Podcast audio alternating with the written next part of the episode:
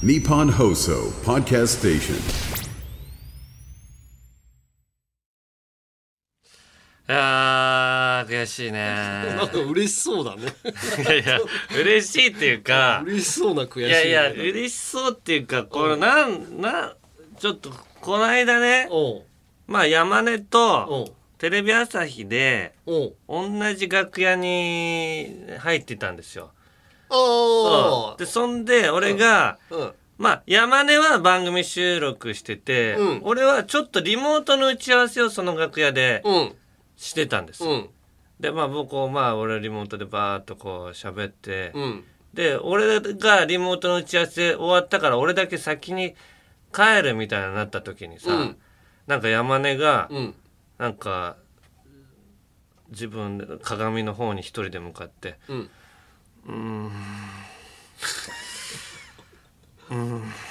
って言ってんのよ。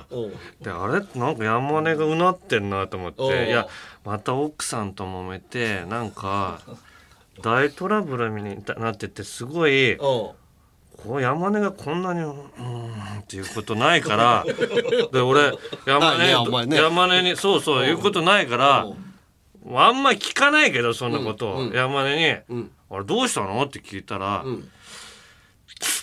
手を虫に刺されちゃった」っていう蚊に。なんだよ蚊に刺されたよ。いや知らんそんなことでさおううんいや、俺ね、蚊に刺されたら異常に腫れんのよ。いやいや知らないけどいや俺痛くなっちゃうの。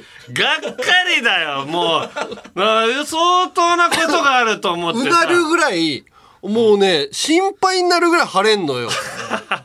いや確かに、うんそれでな見たら手が赤く腫れててさそうそうそう。ほんで「何どっか山でも行ったの?」って聞いたら「うん行った」って言ってバーベキュー行った、バーベキュ行ー。ったじゃん子供じゃない刺されて、いやいやいや、だから俺、ネットとかで調べたのよ。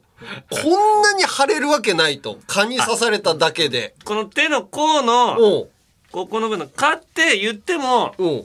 あのーまあ普通の人であればうん。最初膨らんでもまあ1時間後にはもううんかゆみは取れてうん。平らになるかなっていうぐらいだよね。そう。で、よくさ、ロケとかであの、草むらとかさ、行くと、ブヨみたいなさ、ちょっとこう、そうね蚊じゃない、強いやつに、あのー皮刺すけど、うんブヨっていうのはまあちょっと噛んで噛んじゃない、うん肉をちょっと噛んでるからすごく腫れるんだよね。かゆみの液体が入るんだと思うんだけど、これは完全に蚊なんだけど、毎回腫れるの。毎年のように、蚊に刺されたところがすごい腫れるから、え？他の場所が、うん。か刺されてもそんだけ腫れる。腫れるのよ、足とかも。えだから異常だなと思って、ー、うんうん。いや、昔からじゃないのよね。これが近年になってから。うん40 40代か30代か忘れたけど、子供の時にそんなことはなかった。蚊に刺されやすいなとは思ってたけど、うん。蚊に刺されすぎて、うん。なんか抗体ができちゃって、うん。よくさ、アナフィラキシーみたいなのあるじゃん。蚊に、はいはいはいあの、蜂に刺された場合。はいはい。あれ、スズメバチじゃなくても、アシナガバチでも、うん。その、ミツバチみたいなんでも、何回か刺されてると、抗体ができちゃって、過剰に反応して、アナフィラキシーショックみたいなのになっちゃうんだけど、蚊ももしかしたらそういうのあんのかなと思って調べたら、やっぱりね、何回、こう刺されすぎて、反応が強くなっちゃって、みたいな人がいるんだって。あ山根は刺されすぎたの蚊に。刺されすぎたんだと思うんだよね。蚊に刺さなんれかそれがまあ明確じゃない？いや俺だってちっちゃい頃からさ、うん。トータルしたら1000回ぐらい刺されてるよ。でもその人によるのかな？その花粉症とかでも、ああ、出ない人は出ないんだ。いっぱいになる、その、器の量がどうかにもよるのかもしれないんだけど。そう、それの反応が強く出すぎるから、山根の、もう、その蚊の、なんかタンクみたいなやつ、うんもういっぱいなもういっぱいこぼれてんのよ。だから、最近ね、あれ飲んでる。あれ、あれ、アレジオンみたいなやつ。おーあの花粉症の？花粉症の。うんうんうんそうすると、ちょっと落ち着くのよ。かその、蚊に刺された蚊に刺された。まだ痛いの？いや、今はもう戻ったけど、うんだから刺されてね、すぐでもないのよ。次の日とかにだんだんだんだん腫れてくんの。へえそう、だから、それはもう楽屋でうーってうなるよ。我慢できないの我慢できないぐらい痛くなって、痛がゆいのよ。あただただかゆいんじゃなくて、痛がゆいになっちゃうから、あなるほどじゃあ山根がもううんうんって言ってても聞かなくていいのねいや、わかんない。あのー実際家庭のトラブルもななくはないと思う。家庭のトラブルでうんあーっていうこともうんあるかもしれないあるかもしれない。その時はうん、そっと、おうどう大丈夫って言って、一応。いや確かに前に聞いた時が、う楽屋でや、あの電話でかかってきた時の。ああ、だいぶ前の山根ね。が電話かかってきて、うん。持ってきてないよっていうね。うんうん。リモコン持ってきた疑惑を。山根が家からリモコンを持って出た疑惑をうん。かかってきた電話で山根が「うん。うん。うん。いや持ってきてない。うん。うん。うんいやごめんうん」って言って切ったから「え何今の会話?」と思って俺聞いたのよ。うん。そしたらリモコンを、うんあのー楽屋に持ってってないかっていうそ話。んなはずないよさ30代よ70だ75のタレントだったらわかるけどだから坂上さんがやってたやつ。バイキングねあ、バイキング。バイキングキングの楽屋だったね。バイキングの本番前の大事な時に、うん。そんで謝っ最終的に持ってきてないのに謝ってんの、うん。どんな家庭だよと思ってそりゃバイキングで切れ味なくて俺だけ切られる。もうそんな状態の仕上がって体がねもう家庭の心配ばっかりしてる状態でよその事件のことについてどうこう言えないもんな、うんうんしか言えないよ俺は。うんいやまあまあだから虫の山根がく蚊に刺されないようにじゃあ俺は虫除けスプレーをじゃあ買ってあげるよ今度ああ確かに買ってちょうだい。いやそういえば俺奥さんにん指摘されたんだけど、おう俺山根に誕生日プレゼント去年もらったじゃない？この番組でおくれたけどね。うん。うん、そのお返しで今年の5月のさうん。誕生日にさうん。俺何もあげてないなと思って、おーもらってないかな。うん、俺あぜなんかでも引き出物返しみたいなね。あそうそうそう、ん。結婚式のね。結婚式の。まあそれも兼ねてみたいなあのこのジェラピケのうん。上着みたいなやつうん。をもらったんだけど、うん、で誕生日なのに何もあげてないのみたいなことでちょっとちょっと怒られたんだよね。あそう。だから虫除けスプレーでいいよ。大丈夫？お前のお家は。うちは大丈夫。も揉めてない？それ以降ちゃんと。ああ揉めてはないね。うん。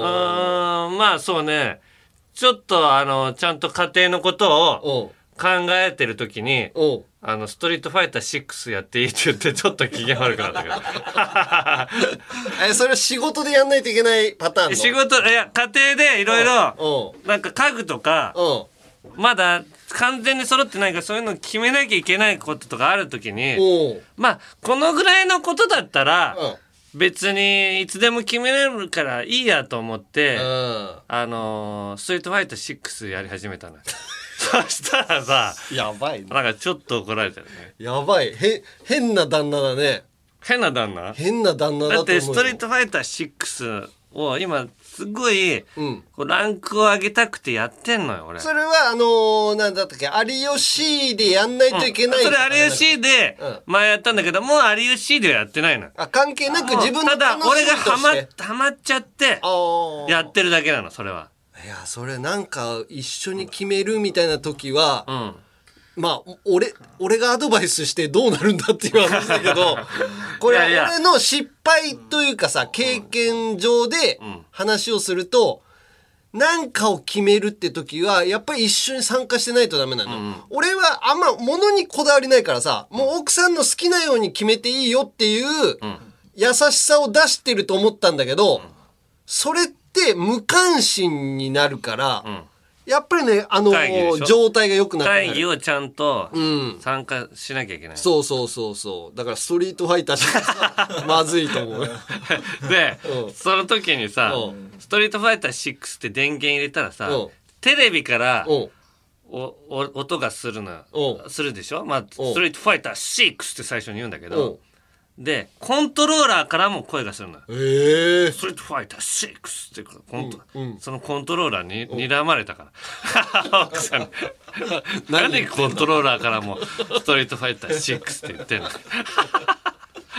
わかんないとでそのでも俺うん。そのまま始めてうん。えっ、とに2回戦ってもうやめたよ。あああこれ感じ良くないなとあこれ良くないって気づいた？オンライン対戦2戦やってやめた。そこで気づいでもたんだったら一戦で一戦もせずにやめたらなんかちょっと俺も悔しいからあー。2戦をやってやりたいことはやったみたいな感じで満足してやめたんだっていう感じで。ああ、どっちが正解なのかな？そういうのも難しいよな。いや絶対一緒に考えた方がいいようん、一緒に考えた方がいいけど、ただ俺はもうストリートファイター6をやりたいタイミングってうん。急に来んのよ。あの結構負けるのが悔しくてさ。う。んいつもいつもやりたいじゃいつないもやりたいわけじゃないの。もう怖いしん。オンライン対戦に入るのって。お負けに負けることもある。う。んまあ勝ったら嬉しいんだけどこう自分が今だったらいけるっていう瞬間限られてんのおよう。今オンラインに入ったらいけるっていう。おメンタルコントロールが結構大事で。難しいそれをでも奥さんに伝え伝えるのもなと思ったそれ理解してもらうのも難しいね。そう。うん。結構もう手に汗握るぐらいの体勢になるからもうランクマッチって。もう負けたら下がるし勝ったら上がるっていう。奥さんはやんないのゲーム？あトリート。奥さんだけやるっていうことはない。一緒に。い奥さんとストリートファイター6やりゃいいんじゃないや奥さん格闘ゲームやらないよ。あフォートナイトとかはやるんだけどうーん。なんかうんそうね。あとなんか料理を作るゲームとかずっと一人でやってる時もある。料理を作るゲーム？それもうゲームでやんなくて実際にやりゃいいじゃん。いやいやいや、両ゲームの中でやるのがいいのよ。たくさんいっぱい出荷したいの。このお皿にきゅうりとトマト乗せてたくさん、オーバークックっていうそれをベルトコンベヤーに乗せて出していくっていうゲームを、結構忙しいの。きゅうりを持ってきて、このお皿を持ってきて、お皿もちゃんと、あの、汚れたお皿も帰ってくる汚れたお皿を洗浄機に持っていくとか動きを、すごい完璧にややる解解放、あの、家でやれ家 家事やりゃいいじゃん。家事でやってもダメだそのゲーム内で ああすごい洗ったなとか。おそうそれ二人で二人でやったりするの俺。片付けを？俺お皿お皿汚れた皿を運ぶの俺やるわみたいな。おー。そうそうそれ楽しいのか。やってみしたらいいと思うよ。いやねなんかい一緒に料理してる感じにもいや娘とさ動物の森はやんのよ。あ魚釣り？魚釣りっていうよりかはあのー部屋がどういう風になったかを見せ合うみたいな。あそんなんもやってんだ。そうそう、娘はなんか和風にしたい和風の お家にしたいのよ。早いね。わかんないけど。まだ小学校低学年でしょ。小学校低学年で和風のもの見たら可愛いって言ってる。何が可愛いんだかわかんないけど。ついやかなり行き着くインテリアとしてはねうん。和に行き着くって結構ねそうだからそれを、あのー通信でやって、俺の部屋に和風のものがあったら「あ可愛いって言って「それちょうだい」って言って あげるっていうのをやったりとかしてへえ。あーそこに奥さんも入ってくれたらよいいよね。ゲームってやっぱこのうん。笑うじゃない。俺がキュウリばっかり持ってきて「もう今日キュウリあるよ」っつってうん。言うのとか笑っちゃうのよ。あ。何個キュウリ持ってくるのあよそうか。奥さんは奥さん独自で動物の森をやりたいのよ。あのーもう島自体をすごく綺麗にしたりとか舗装とかをして、なんかいろんなものを並べてみたいな島作りをやってるから俺と娘みたいなのがやってることはもうとうに過ぎたのよ。なるほどね。だからそれはもう俺と娘でやってみたいな感じであの本格的に島をーうん。全部自分色に染めるっていうのね。そうそうあのー歩くところをさなんかマイデザインみたいなんでさあのーレンガ調のやつでさ、はっつけてやってるのを、剥がしたりとかしたら娘が怒られたりとかする またやんないといけない。ああー意外と誤操作でね穴掘ったりする。そうそうそうそう。そういうので怒ら怒られるんだよ。ごめんって言ってるけど。あーまあうまくゲームにストリートファイター6に奥さんを引き込めるようにするわじゃあ。おそしたらあ分かってもらパうイルドライバーやられてよ 奥さんに。いやー俺のスクリューパイルドライバーを決めたりしたら怒るだろうな。対戦奥さんと対戦はしない方がいい行くんだったらオンライン対戦に奥さんに行っても。ああそういう方がいいかもね、奥さんと対戦したら絶対仲悪くなる空気悪くなるよね。俺がだってめっちゃ強いから。あスクリューパイルドライバー3連続とかさして ドーンドーン。一発で3500ぐらいダメージ入るから確かに。3回スクリューパイルドライバー入ったらもうしやられちゃうの相手1万た体力1万ぐらいだから。そうなのよな。今奥さん帰ってきててさあのパズルゲームじゃなくてなんかす UNO みたいなの、ん。あのブロック版みたいななんかこれをつなげて出すみたいななんかイイスラエルかなんかのゲームがあるんだけど、それを奥さんとやってんだけど俺が勝つと終わんないのよ 負けて終わらないと。負けて終わらないといけないからそういうのも。わかるわかる。ゲームって最後勝って終わらないとすっごく引きずるからね意外と。ああもうそうなのな。俺が何回か連続で勝ってて奥さんはなんか機嫌悪くなっちゃうからさ。でもそこでわざと。変な手抜きしたのがバレたらさますます雰囲気悪いじゃん。だあから真剣にやって俺が勝っててあこの間も12時過ぎぐらいまでずっとゲームやらやってたもんな。だだから手抜きをうん。わからない感じで手抜きするのも無理なんだ。ちょっと難しいね。なんとなく手何それ？抜きしてポンポンポンってなんか雑に出してったりとかしてたらなんか違うなみたいなそれ気づかれた方が怖いんだ。そうそうだったら真剣にやってもう勝つしかない。勝ってもうなんとかして奥さんが勝つのをあ待つみたいな。あ真剣にはやらないと。難しいもんだね まあ人がね、まあ。一緒に生活するっていうのはそうね。松尾さんがまあその辺は一番よく分かってると思う。はい。はい。それでは行きましょう「オールナイトニッポン」ポッドキャストアンガールズのジャンピン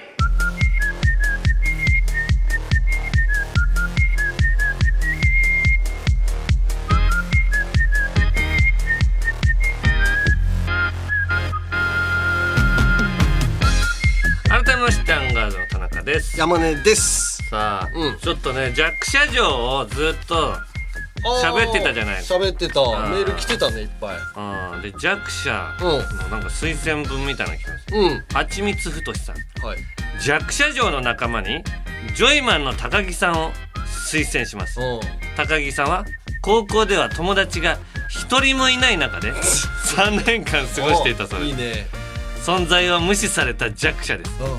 さらに「出どころ」という2ヶ月交代のラジオ番組に出た際はリスナーに自分のことを将軍様と呼ばせていたため 上司としての自覚まで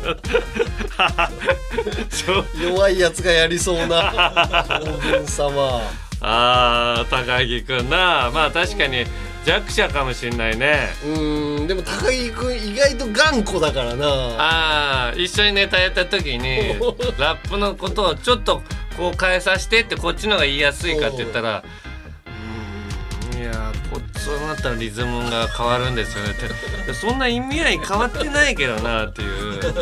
じゃあ高木くんは俺の影武者。あ似てるからうん。あの戦の時の時は、うん。高木君を前に乗せて前に走らせて「あそこに田中がいるぞ!」って言って。確かにな。んで高木君もだから逆にちゃんと意見を持ってるっつうのは大事かもしれんしな。なんか俺らだけが偉そうにしたらまたちょっと違うような気もあするし。えーこちらねラジオネーム反省屈伸400回さん、えー9月21日配信のエピソード101でおっしゃってた弱者城を建てられそうな人ですが、コント師には元弱者が多くて、漫才師には元強者が強い多いような印象があります。そんな中 m 1ファイナリストの中に弱者城を建てられそうな人を見つけました。うんえー男性ブランコのお二人です。最初見た時はこの人たち面白いけどテレビ受けしなそうだなと思ったのですがうあっという間に売れっ子になった勢いそのままに城を建てられそうな気がします、二人とも大卒な点もアンガールズさんに通じるものがあるし同盟を結ぶ相手としてどうでしょうか。あーなんかうんそうね。あんまり大きい声出さないからいいよね。ああそうそうそうそうそう。大きい声出す人怖いんだよあーいや確かに男性ブランコいける。俺大きい声出すじいやあのそうね。だから俺はもう田中のことは知ってるじゃん。もともと大きい声じゃなかったじゃん。ゃんあー。あーそうね。そう。だからそれは無理して出してるだけだから。うーん。ああの福徳くん怖いんだよな。声でかいから。えジャルジャルの？ジャルジャルの福徳くん。ああうんうんうん急にわけわかんない大きい声出すから。ちょっとそうそうだからコント師でも強者っぽいんだよ。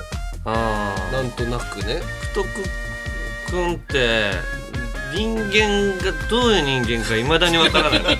つかみどころがつかみどころがない。何回かロケもう。んしたことあるんだけおどあの人はどういう人間だったかって言われたら俺一言も喋れないぐらい なんかつかめずに終わってる感じする。どんな人ともロケしたらさうん。その人こういう人だったよねみたいななんか山下真司だったらなんかボケたがりのおじさんだったなみたいな印象とかあるんだけど全く全く分からなかった、うん、まあまあ。まあまあ。と、あはい、ウサペソさん。はい、自分の考える弱者城のメンバーを考えました。うん田中さん大将と山根さん。うん。爆笑問題太田さん。うん。三四郎小宮さん。うん。サバンナ高橋さん。ランジャタイ伊藤さん。やす子さん。若手と中堅ベテランを混ぜてみました、えーそれに対抗するのは、えー強者城。ダウンタウン浜田さん大将。うん。うん千鳥大悟さん。うん。バッドボーイズ佐田さん。うん。トム・ブラウン布川さんと道夫さん霜降り明星粗品さん納言みゆきさんです。ぜひ戦ってほしいです。なんで戦うの？戦えないよ。怖いよね。怖いな。ぁメンバー見たら確かに怖いね強者城高橋さん裏切りそうだな。あ裏切って浜田さんとこでヘコヘコしてそう。で生き抜きそう。ああ情報なんでこんなにば割れるんだ俺たちの作戦だったら。サバンナ高橋さんが全部言ってたの。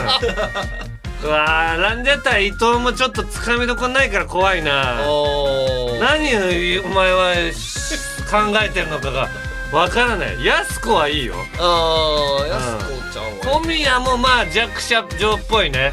かな太田さんはまあまあ実際学校の時はね一人だった一人でね。ね話を聞くけど。あのー自分が卒業するまでのうん。なんか棒正の字をう日数で書いて毎日学校に行って一本ずつ消すの。やってたみたいなことを言ってたよね。そうね。劇団演劇みたいなのも一人でやったりとかね。そうそうそう。あー太田さんは確かに弱者の中では一番この MC みたいな。あ頑張ってあのぶつかってくれるのもあるね。あ弱いものの代表として。あああの人は。そうね。うん。この人のもいいと思うんだよ。うん。ラジオネームマーサマーサさん。うん。おいタナ弱者城のメンバーを集めてるそうだな。元弱者なのに芸能界で成り上がってる人は稀有な存在だと思いますがはい。大吉先生フットの岩尾さんあたりはどうでしょうか？大あ吉先生なんかはリベンジャーズにもかなり共感してくれそうですね、うんうんぜひ総長自らリクルートよろしくお願いしますと。あー。確かにその辺は、ううん。ん大吉先生はもう城構えてるからね。そうだね。うん。朝ね朝のどでっかい城よ、でっかいし、うん、そうなってくると俺がもう大将じゃないんだよ 爆笑問題太田さんとか入ってくると。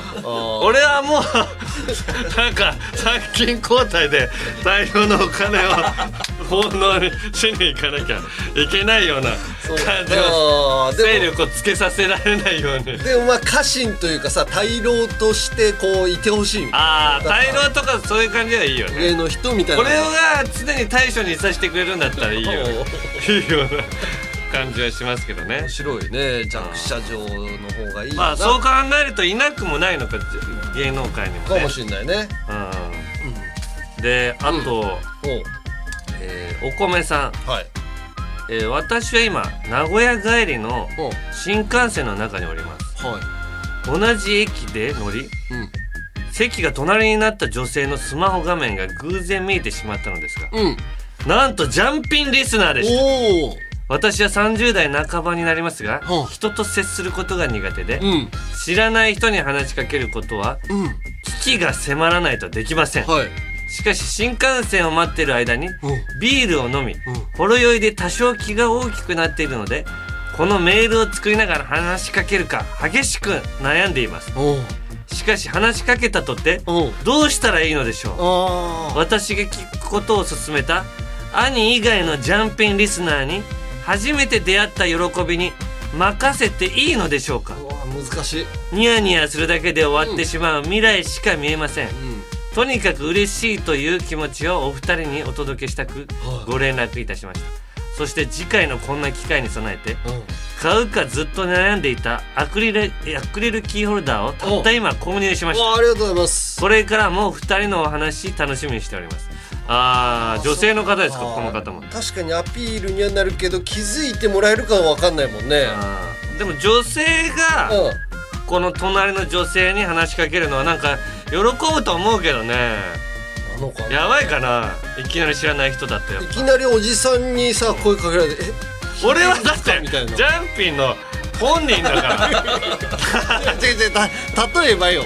ああ俺が例えば爆笑さんのカーボーイ聞いてるってあなってカーボーイの画面を見てる人があう。んああ話しかけて話しかけてくんの。急に「えカーボーイ聞いてるんですか?」みたいなああ聞いてる。あ聞いてるんすねみたいな。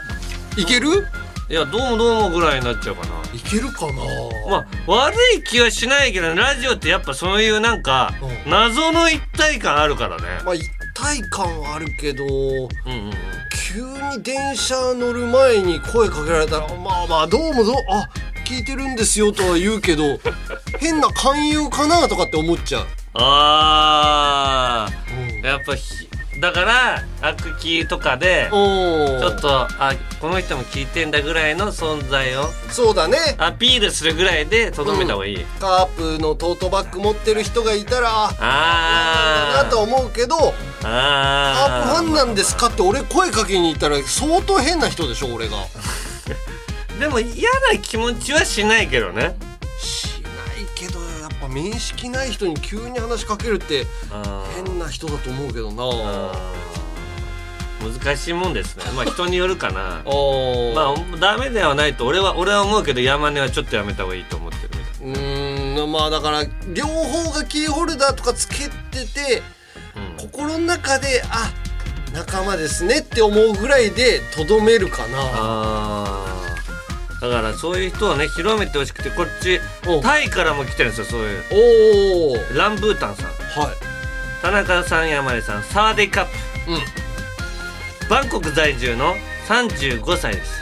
タイですね、はい。えー仕事の関係で、えー、妻子ともにタイへ移住して、うん。現在3ヶ月ほど経過しました。はい。私にとって実はこれが2回目のバンコク駐在、うん。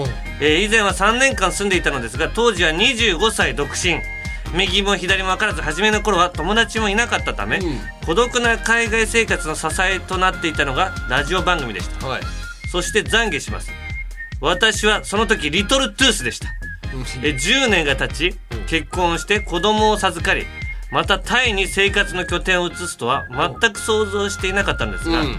土地勘がありある程度言葉も言葉も覚えていたりと昔よりは余裕のある生活をスタートできています、うんとはいえ日本のエンタメに触れる機会はどうしても少ないため、久々にラジオ番組を聞いてみようといろいろと聞きあさった結果うんもともとアンガールズが好きだったこともあり気づけばジャンピンにドハマりえ田中さんのたぎりと山根さんの風刺の効いたトークに感化され気づけばアンチオードリーリトルジャンガに生まれ変わった自分がいました。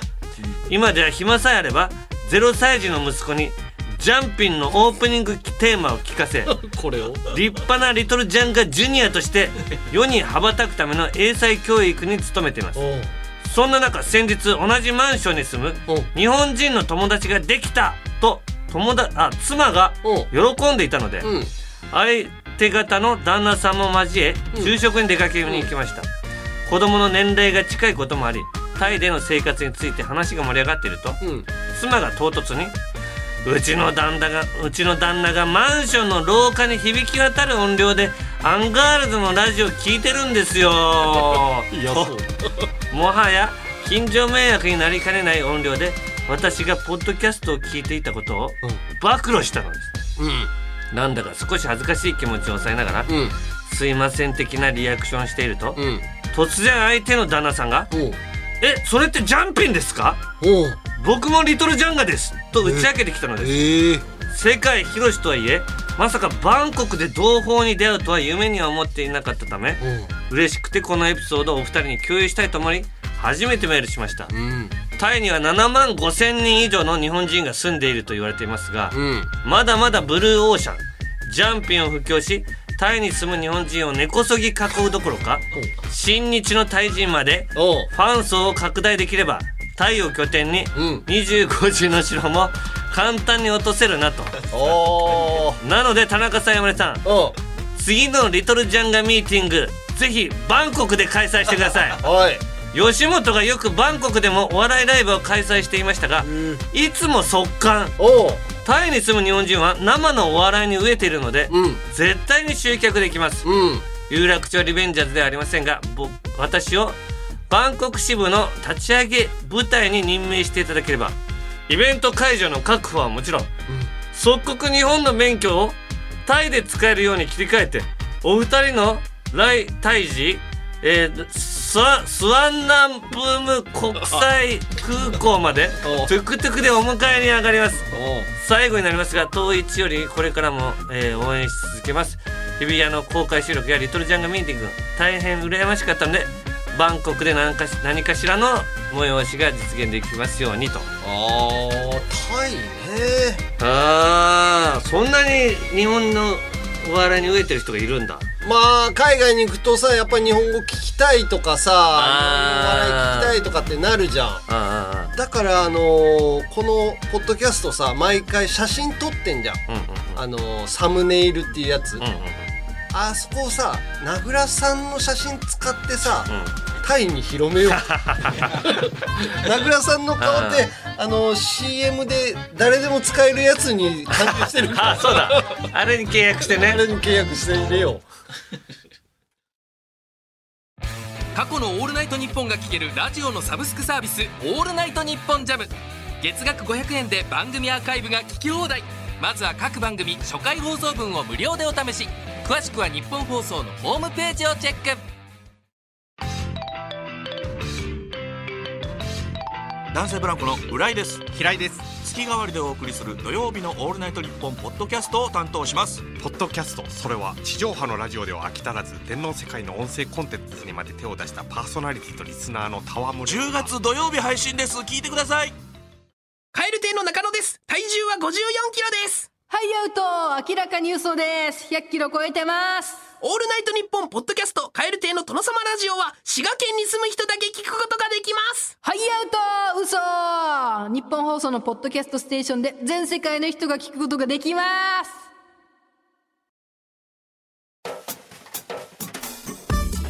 オールナイトニッポンポッドキャストアンガールズのうじゃんピン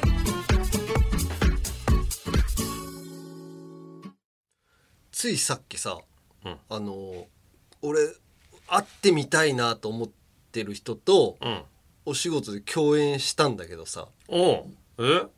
だ誰だと思山根が？う、うん、会ってみたいな共演してみたいなみたい共演してみたい？な、うん、なかなかないじゃん。俺はこの人に会ってみたいあー。あー。なんうん。か、うーん吉田拓郎さんああ大学の同じ大学の。先輩だからね。ああ。でも拓郎さんは今もうそんなに活動自体をしてないから。ああ誰だろうな。うーん。あかった。お。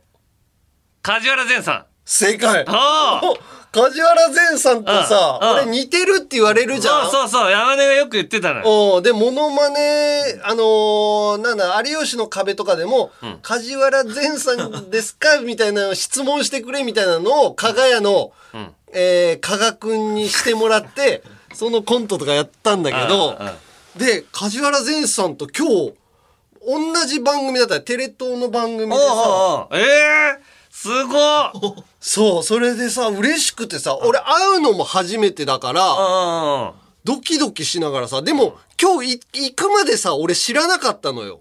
うん。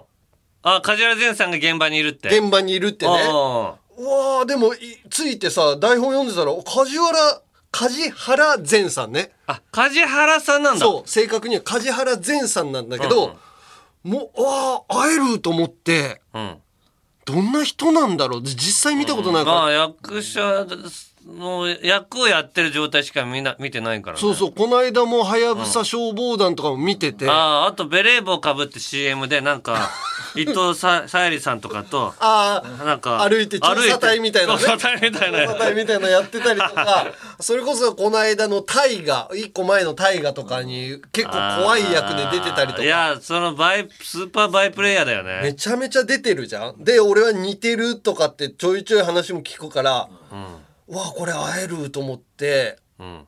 興奮してさ、写真撮りたいじゃん。いやーそりゃまあ撮ってほしいよ。ツーショット撮りたいじゃん。そうそうそうそう。でも俺ツーショットって頼んだことないのほぼ仕事で今までないんだ。そやっぱ芸能界の人にうん。頼むって頼みたいこともなかっただろうしため頼みたくてもこう気使っちゃったりおねー。野球選手のすごい人とかもそう。なんか頼むのなんか痛い人だと思われたらどうしようとかね。まあファンだから頼めばいいんだろうし俺も頼まれた時にまあまあ俺なんかでよければって撮るんだけど、これはでも話しかけて撮ろう撮らせてもらおうかなと思ったんだけど、やっぱりできなかったんだよね。えー、なんでだよ。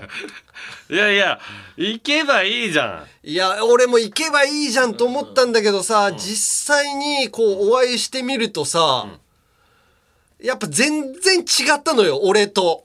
雰囲気が。顔が？顔が。似てるよ。顔も違うし、うん。体格も違うし、あ山根が細長すぎて？う、そう、今ね、髪型もちょっと俺伸びてて、梶原善さんって、ん、あちょっと短いのよね。あ今？そう、だから似てるって言われるんですよとかっていう話もできずに、えー、それぐらい言えばいいのに。いやー、緊張しちゃったわ。梶原も善さん。うとにかく緊張で何もできないんだ。そ俺が言言えば言えばよかったね。俺梶原善さんに全然緊張しないから。う。そうだよね。あ あ。梶原善さんも、だから、その前室で会った時にさ、あ、なんか、なんか似てるよねって言ってくれるのかなと思ったの最初。なんかちょっと ニヤニヤしながら話しかけてきてくれたから。あそうなんだ。そしたら「えああの初めてだよね」みたいな言われて「あそうなんです。初めまして」みたいな「山根って言います」みたいな「いやいや。た田中君とは会ったことあんだよ」みたいな。うんうんうんうん会ったことある。会ったことあん俺だどっかで会ったと思う。そうそれをあのーテレビ東京の局に入る前になんかすれ違ったとかっていうのをお話ししてもらって。あどこそうテレビ東京だったんだ、うん、俺どっかで会ったなっていう記憶があるのあそうなんだ。俺はもういやそういう話までしてくれてるけどなんか似てるって言われるんですよがなんか失礼になるか。その流れでいなとかけるじゃん。だって、うん。山根がさうん梶原善さんのことを有吉の壁でうん。やってたらその情報言ってると思うよ梶原善さんに。言ってんのかな？言ってるよ。でもやってくれてたみたいねって言って。なんか失礼になったらどうしようかなみたいな いやなんだったら俺はちょっとこの間有吉の壁でうん僕似てるって言うからちょっとやらせてもらったんですすいませんっていけるじゃんいやそれ逆か勝手に勝手にやっててうん、いや、あと、あと、なんかご、事後報告になっちゃって、すいませんっていけるじゃん。その、つきっかけもあるのにさい。やー緊張していけなかったな怖い人ならわかるよ。めちゃめちゃ優しかった た。じゃあ、じゃあ、優しかっ行けよ。たけど俺はもうもうちょっとだから普段からん。梶原善さんみたいな髪型にしとかないと似てるがあんまり通用しない感じになっちゃったなと思って。でも顔の輪郭とかそういうのはさ髪を隠せば似てるんじゃん。似てんのかな？似てるよ。結構で身長も十何センチ違うからさ。身長はいいよ。身長はもう似て似ないから。身長が似たかったなと思って。だから今回の番組で共演できたのももしかしたらスタッフさんが似てるなと思って一緒にしてくれたのか。いやそれだったらもうスタッフさんがっかりよ。がっかりだよこのくねだりもないんかいと今 ちょうど思ってる。似てる似てないのくだり見れると思思ったのにいみたいな。やーそこら辺がね。だったらさうん。あのー、ウエンツくんが MC のやつ？そうそうそうウエンツくんに言えばよかったじゃんウエンツくんにだ似てるって言われるんですよっていう感じで。ウエンツくんにちょっとオープニングトークでうん。いじってもらってみたいな。ウエンツくんからもでもいじってもらえなかったしもしかしてそれはあんまり触れずに行った方がいいのかなとかさ、もう変な勘繰りばっかりしちゃって、いやいけなかったんだよなあーもうないよ。んもうないかな。梶原善さんとそんなに一緒になる。とドラマであ山根がドラマにねモーティマーとして出るしかないよね。モーティマーと出た時。僕モーティマーの役やったんですけどどうやればよかったですかねって聞けばよかった。知らないよ役者論をさうわ好きなんじゃない。もんだよな。それが今悔しいんだよな。悔しいではないよ。悔しいどうも銀シャリの橋本です。うなぎです。オールナイトニッポンポッドキャスト銀シャリのおとぎ話。これどんな番組なんでしょうか？我々が思ったことをしゃべる通常会やゲストを招いて世の不条理について討論したりマニアックお笑いクイズで盛り上がる回もあるいい番組です。日本放送のポッドキャストステーションで配信中です。ぜひ一度聞いてみてください MC レイチェルだよ。MC マミコだよ。チェルミコだよ。私たちチェルミコがポッドキャストやってんだけど、えーみんな知ってんのかな？いやまだまだ知らない人もたくさんいると思うよ。オッケーです。知らなかったやつまだ聞いたことないやつ。そうお前らに朗報。お前らにはまだ未体験の最高が待っています。それがこのポッドキャスト。それはマジ。今日この出会いに感謝しな。出会いはいつだって偶然。その偶然があんたに最高の未体験を。せーのフューチャーエナジー。チェルミコのオールナイトニッポンポッドキャストは毎週土曜日の19時に配信日本放送ポッドキャストステーションをチェック。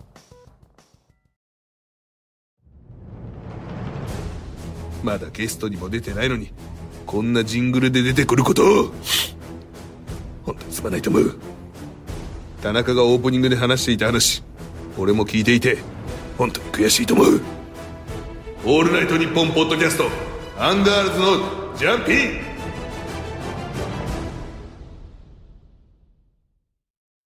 続いてはこちら。やめれんのんよ。やめれんのんよは広島弁でやめられないのよの意味です。タバコを隠れて吸っちゃってた山根のようにやめようと思ってもやめられない。気づいたらしちゃっているそんなみんなのやめられないものことのエピソードを送ってもらってます。はい、えーラジオネームタフピッキンさん。はい。私がやめられないのはテレビに出てきた有名人の名字と名前のあたを頭の中で一文字ずつ入れ替えるということです。ええ例えばうん。斎藤太郎という人の場合は、対等サローなどと入れ替えます。何がそれ？なんでそんなことすんの？最近のお気に入りはケイン小杉を入れ替えた、コイン消すコイン消すいいね。少し前面白くなったら楽しいっていうことか。だじゃない？あ少し前はサッカー選手の堂安律をリーアン、リーアンドツとする。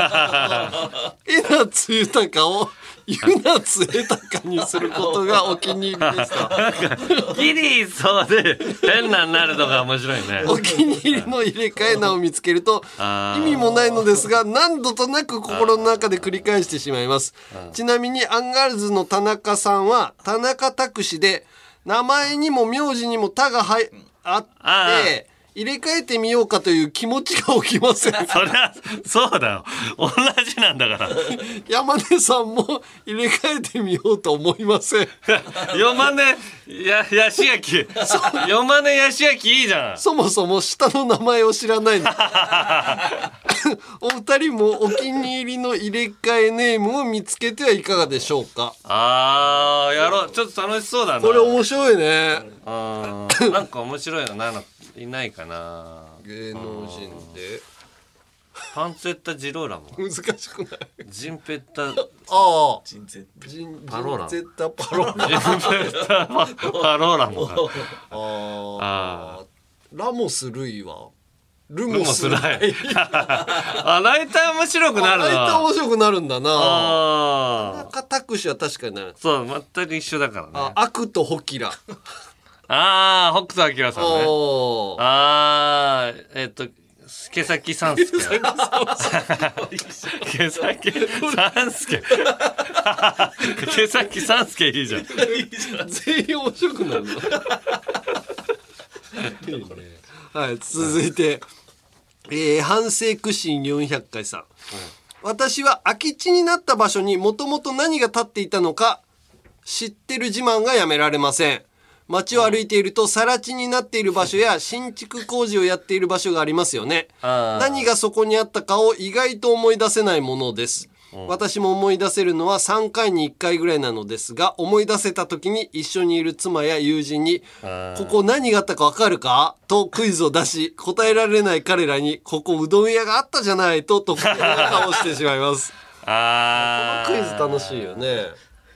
さら地じゃなくてもねあの、お店もね前ここさ AMPM だった？のにさうん今セブンになってんの。あなんかそういうことを知ってる。ちょっと前の情報ね。田舎だとセブンが学習塾になってたりなんかの事務所になってるのが、あのレンガ調でわかるよね。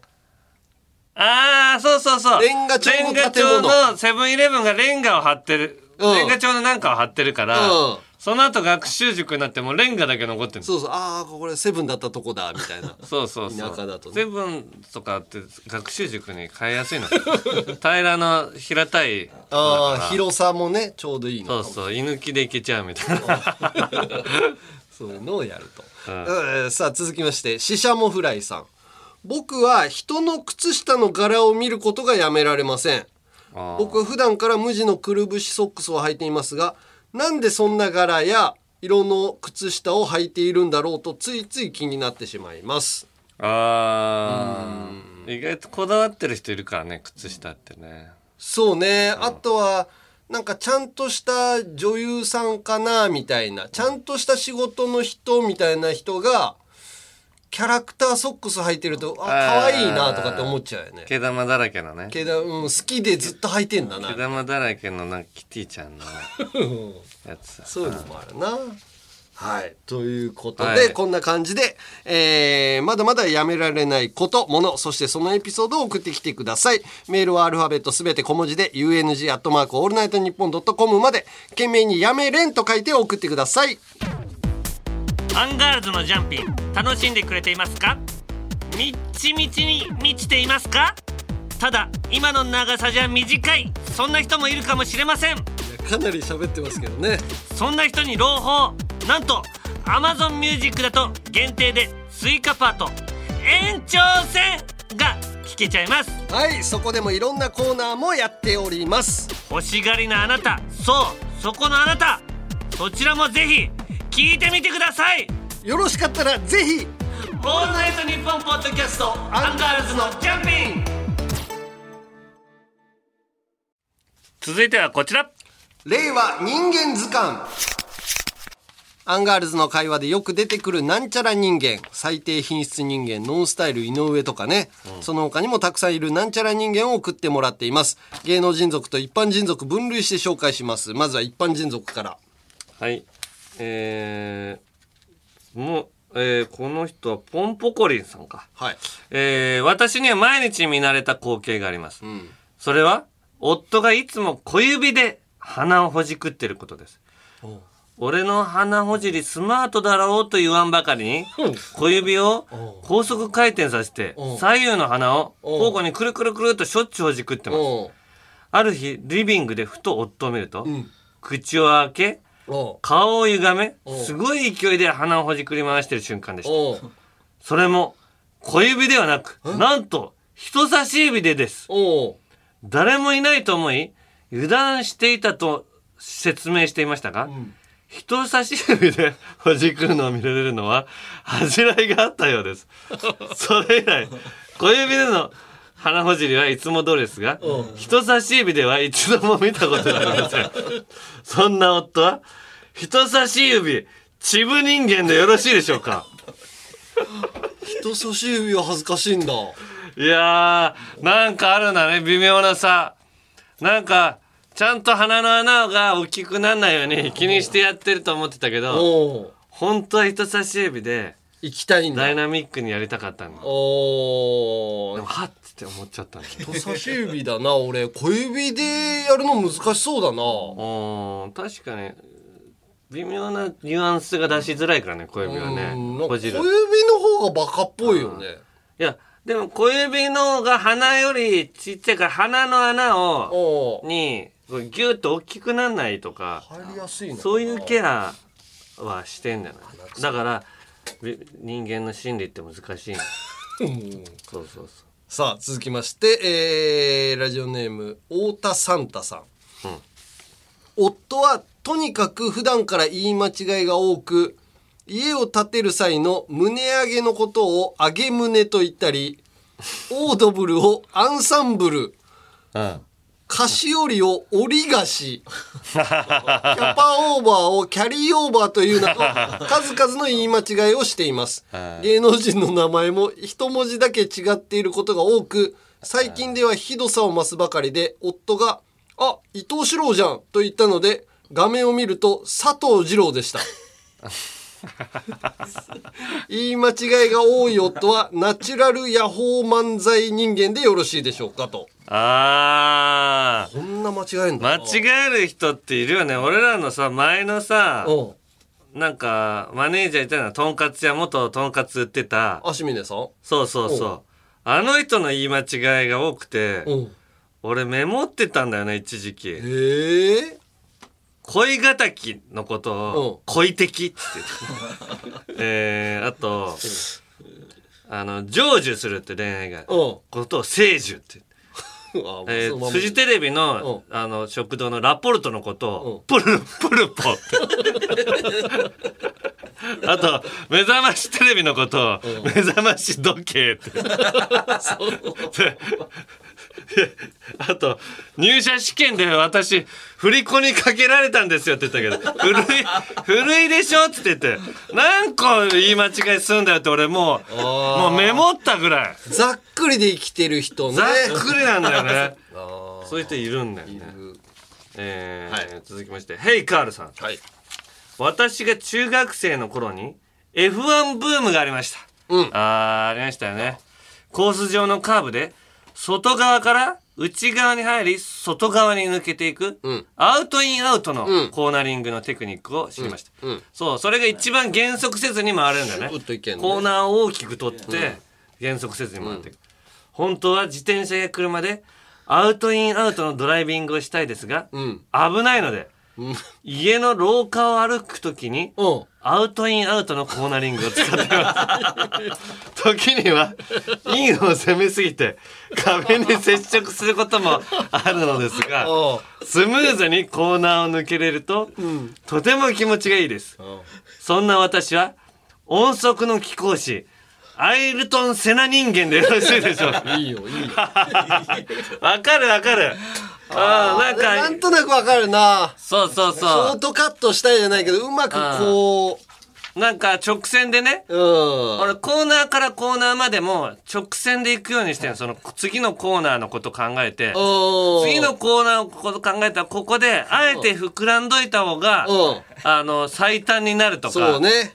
まっすぐ。いう距離の時あるのよ。あるな。ライン取りをしてんだよね。セナ人間だな。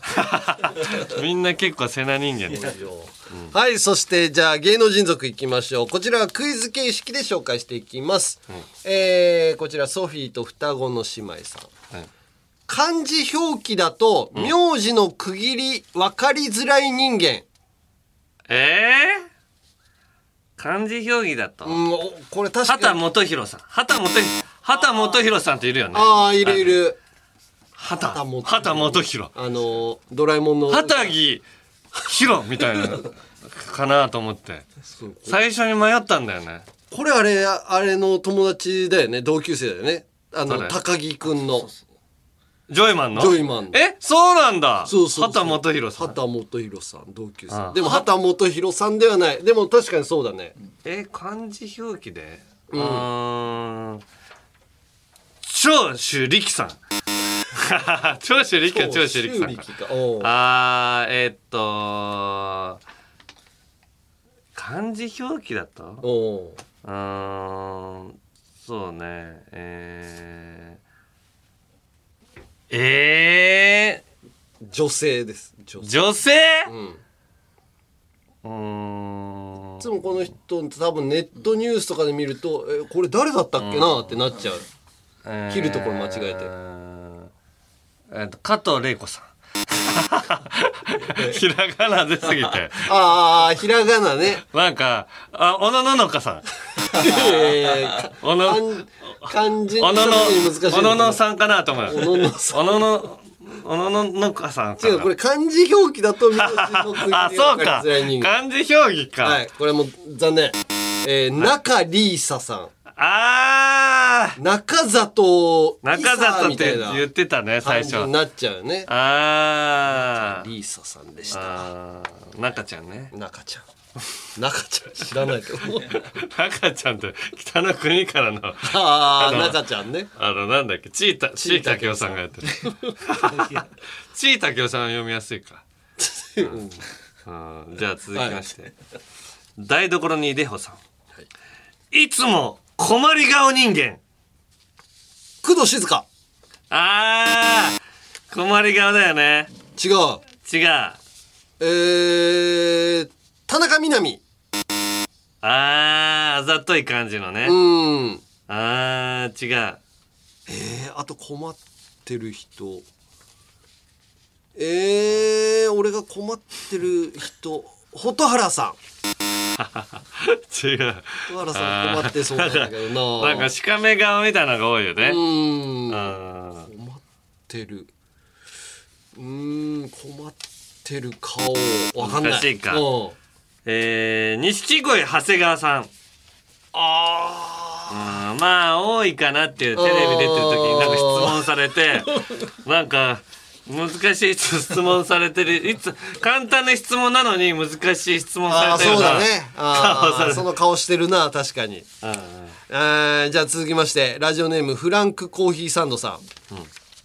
名前ほぼベイスターズ人間。え？横浜流星さん。おー正解！よしよしよしよし。すげえいけるよ。お分かったか。野球ファンだから俺。えー、じゃあ続きまして、ラジオネームサバオさん。はい危険なことやりたくて自分で仕組む人間。え危険なことやる出川さあー、出ん川さん。ザリガニを用意して出川さんはでもやらされてるもんな。危険なこと用意して自分で危険なことやりたくて自分で仕組む人間。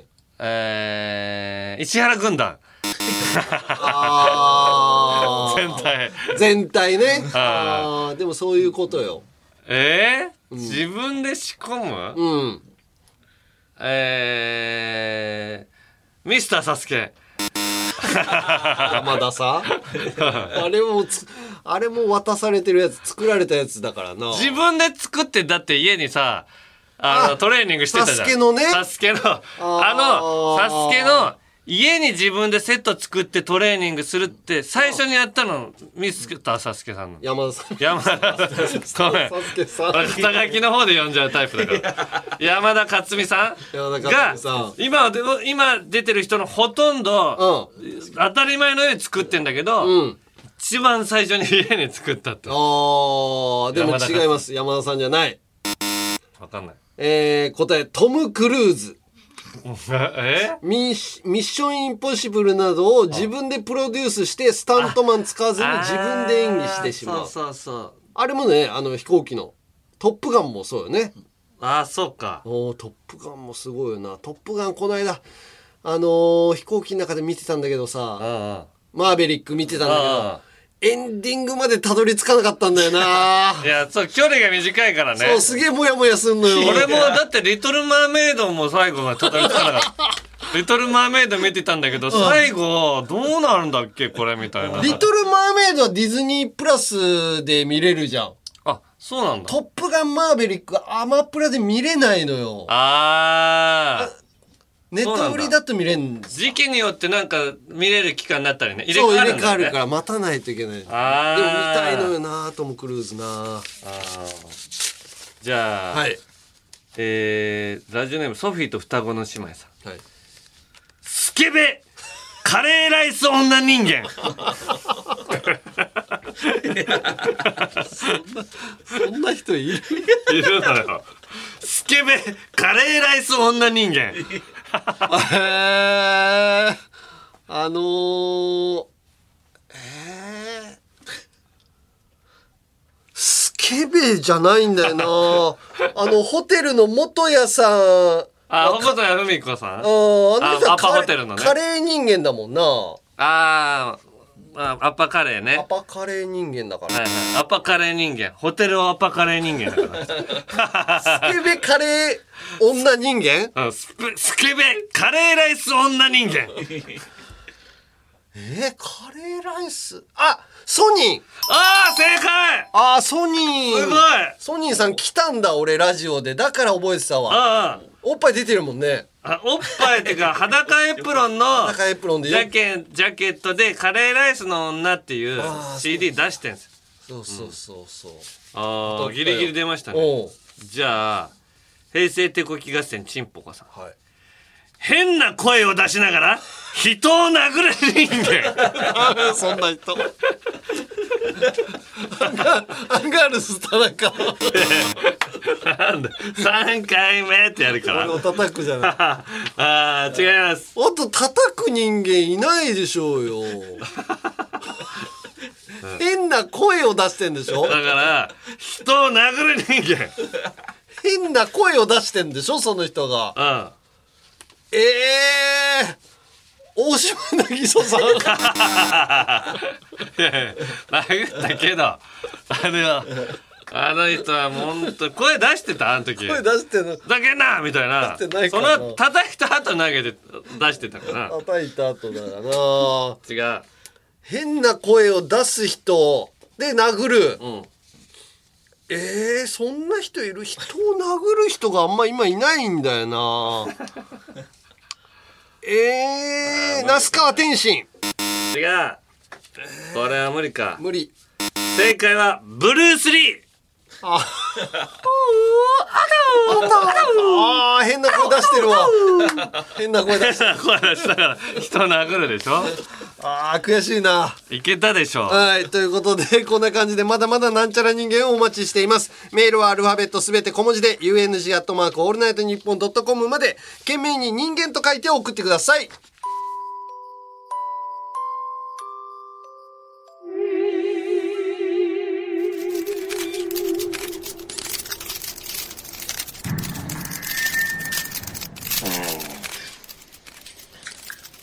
そうなんです激しい動きになると思う。オールナイトニッポンポッドキャストアンガールズのジャンピン続いてはこちら。女子でも送れるゆるふわ大喜利。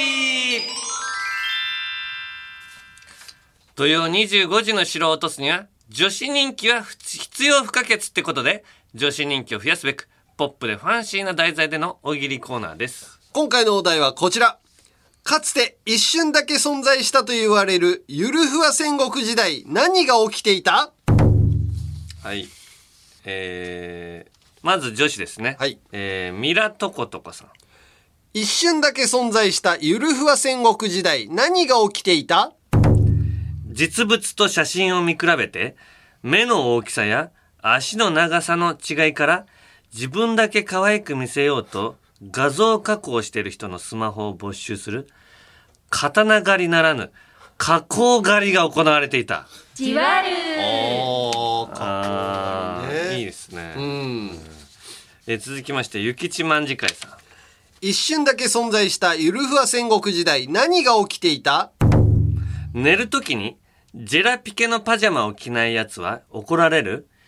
ピケパジャマの戦いが勃発してきた。かわいい桶狭間ああ、そうそう。桶狭間をピケパジャマの戦い。ピケパジャマいいね続きまして、スーパーベジータさん。一瞬だけ存在したゆるふわ戦国時代何が起きていた？足軽じゃなくて、足ギャルがいる。足ギャルって。やだやだ。足ギャルってどういう格好してんだろう。足すごい出してるショショートパンツの人かな。足ギャル。足見せギャルってことかな、うん、あの時代にもいるんですよね。えー、上子さん。一瞬だけ存在したゆるふわ戦国時代何が起きていた？自分たちでは戦わずペットのハムスターの可愛さで戦う。じわる。あー可愛いねみたいな。平和。そっちが可愛いねみたいな。えー、続きましてバスタオル師匠さん。一瞬だけ存在したゆるふわ戦国時代何が起きていた？天下統一目前の織田信成が徳川家康の娘信子に「ねえねえ足家康の娘!」と舐めた口を聞かれ悔しくて泣いちゃう。ウケー。あー。子孫なんだったっけ？あー信成さんがね。あの子孫だよね。血血がつながってるっていう、ね、信子もそう？信子もそう。ああーそうそうそう。伊達さんチャパーティーちゃんのね。そうだよね。ああそうそうそう。その辺にちょっとやっぱ家康の娘っていうはい。続きまして、宮最後女子最後。はい。宮戸川さん。一瞬だけ存在したゆるふわ戦国時代何が起きていた？鹿児島にユルンシスコフアエルが上陸し、ゆるふわの概念を布教して回った。隠れゆるふわんたちが語り継いできた。ゆるふわが、後に令和で花開く。ゆるシスコフワエルが、や、布教したからやっと今このコーナーが、ゆるふわ大喜利のコーナーができてるっていう長い歴史の、をうまく、えー布教してくださってありがとうございます。ありがとうございます。続いて男子いきましょう。フランクコーヒーサンドさん。一瞬だけ存在したゆるふわ戦国時代何が起きていた？天守閣に、シャチホコではなく、リトル・マーメイドのアリエルがついている。ーかわいいあーこれありそうだよね。うんなんかその昔の、なんかそういうちょっと変わったドラマを作る人たちがやりそうな演出。えー、ラガンさん。一瞬だけ存在したゆるふわ戦国時代何が起きていた？フランシスコ・ザビエルは、本当はふさふさだったのに、スノーで撮ったハゲた写真だけ残ってしまった。ウケーああの加工のやつだけ確かになんか、かもう絵に描いたようなね、ハゲみたいになってるからね。確かに。ああ、そうですね。えー続きまして、平成手こき合戦チンポコさん。一瞬だけ存在したゆるふわ戦国時代何が起きていた？千のリクチャミが抹茶クリームフラペチーノを出す。かわいいかわいい。ああ、いいですね、これは。非常にゆるふわな、はい、感じですね。シャカシャカシャカシャカシャカってやるのかな？やるんじゃない？一応。フラペチーノ。一応立ててみるんじゃない？えー、じゃあ、続きまして、はい。えー、渡辺パッチョさん。一瞬だけ存在したゆるふわ戦国時代何が起きていた？馬に乗って、天下分け目の合戦に向かうも、待って止まり方わかんないんだけどと言って、両軍がすれ違って終わる。ウケー。うわ全員止まれないすごいすれ違って。よく乗ったな。うん。えー続きましてクソサーブ兼一瞬だけ存在したゆるふわ戦国時代何が起きていた？武士の武器の取材に来たチャンカワイがうわめっちゃ最新の武器ですやん。敵に回したくないなぁと言っているが実はもっといい武器を自分が持っている。じわるうわ言いそう。自分はもう見たことあるのよ。そんなもの。何回か見てる。感動してくれるから。ばっかりだなイーサン半島さん。一瞬だけ存在したゆるふわ戦国時代何が起きていた？激しい戦乱の結果戦に負け群馬の山の中に逃げたのが中山家。戦に負けお恵みを求めたのが恵み家。戦に負け石ばっかり食べて 体が大きくなったのが石塚家。ウケ全部負けてんじゃん渡辺の。先輩負けて方逃げてばっかりだ いやーこれはでもうまいですね皆さん、えー最後ゆるふわ下ネタ。はい。今日は、えー、6枚。6枚。3分ぐらい、3分ぐらい飛ばしてください。はい。えーマジカルルーズのあマジカル豆腐パワーさん。一瞬だけ存在したゆるふわ戦国時代何が起きていた？上から見るとチンコの形をしている通称デカチンの陣形が敵軍を圧倒する。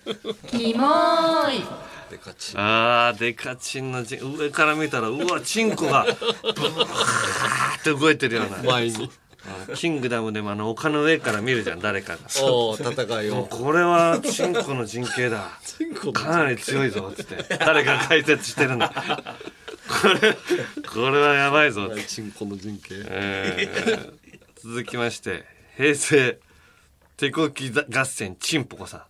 一瞬だけ存在したゆるふわ戦国時代何が起きていた？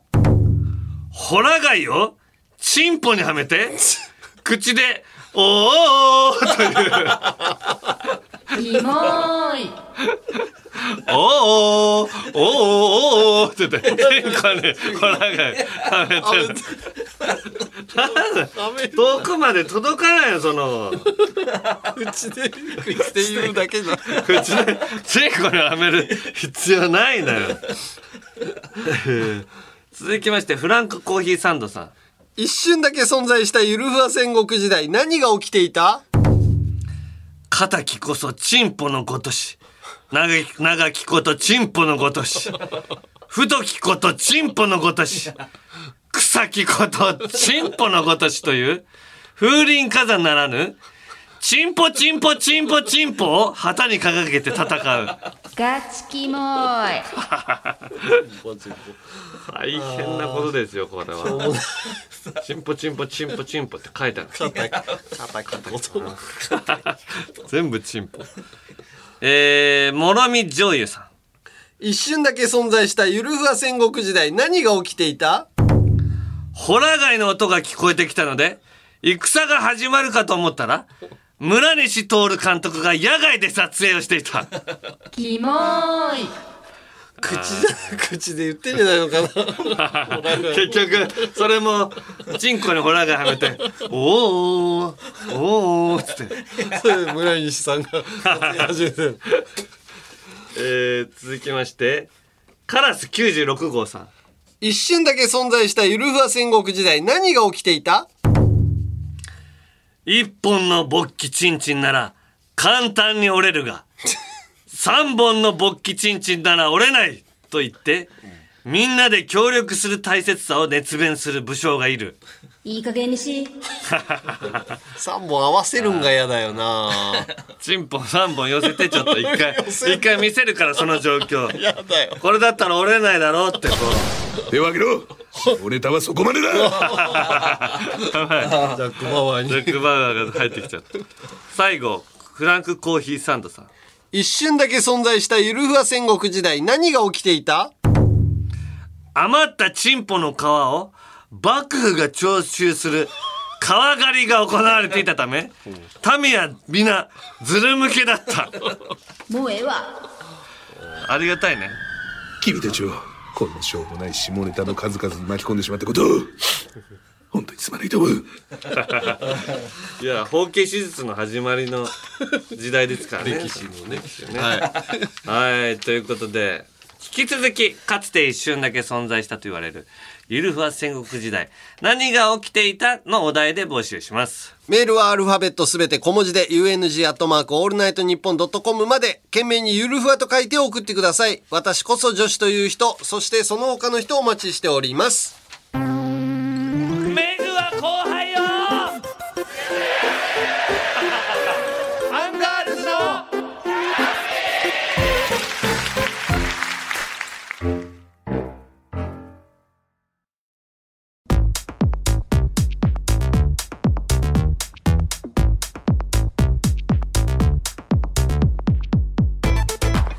105回目のアンガールズのジャンプそろそろお別れの時間です、はい。コイン消すぎがもう頭から離れないんだよな。ちょっと帰ってテレビ出てくる人片っ端からやってみたいね。ひっくり返してね。あー。毛先三助毛先三助よ やってみようかな毛先三助さんって。あ間違えましたって。やってみようかな。やってみてはいということで各コーナーの感想言いたいことエンディングの挨拶があればメールで送り先はアルファベットすべて小文字で UNG アットマークオールナイトニッポンドットコムまでメールが読まれた人の中からたぎりの秋にするためのマストアイテムタナマンステッカーを抽選で10名様にプレゼント、希望の人は必ず住所氏名年齢電話番号を忘れなく。あと番組公式 X のフォロー。たまにこのポッドキャストのこともつぶやく山根の X のフォローもぜひ。またコラボ企画すずりセイヤーから生まれた番組オリジナルデザインのアパレルやグッズも絶賛販売中。詳しくはすずりさんのアプリホームページをチェックしてみてください。Amazon Music ではジャンピン延長戦も聞けるのでよろしければそちらも聞いてくださいはいえー、こちらエンディングの挨拶。平成手こき合戦ちんぽこさん、最近いつもここからの話題がなくて少し寂しいのでいつもここから風のエンディングをお願いします。という感じで来ております。はい。はいということでここまでのお相手はアンガールズの田中と山根でした。悔しい時。悔しい時松本明子のブラジャーがボロボロだった時。松本明子のブラジャーがボロボロだった時。悔しい時。悔しい時。名倉潤が突っ込みもせずただぼーっとしていたのを見た時。名倉潤がぼーっとしていたのを見た時。悔しい時。悔しい時。めぐみと深川が昼帯で喧嘩していた時。喧嘩していた時。悔しい時。悔しい時。夕日が沈んだ時。夕日が沈んだ時。いいね。これでやってほしいね。渡辺のライブで。本気にやってもらいたいな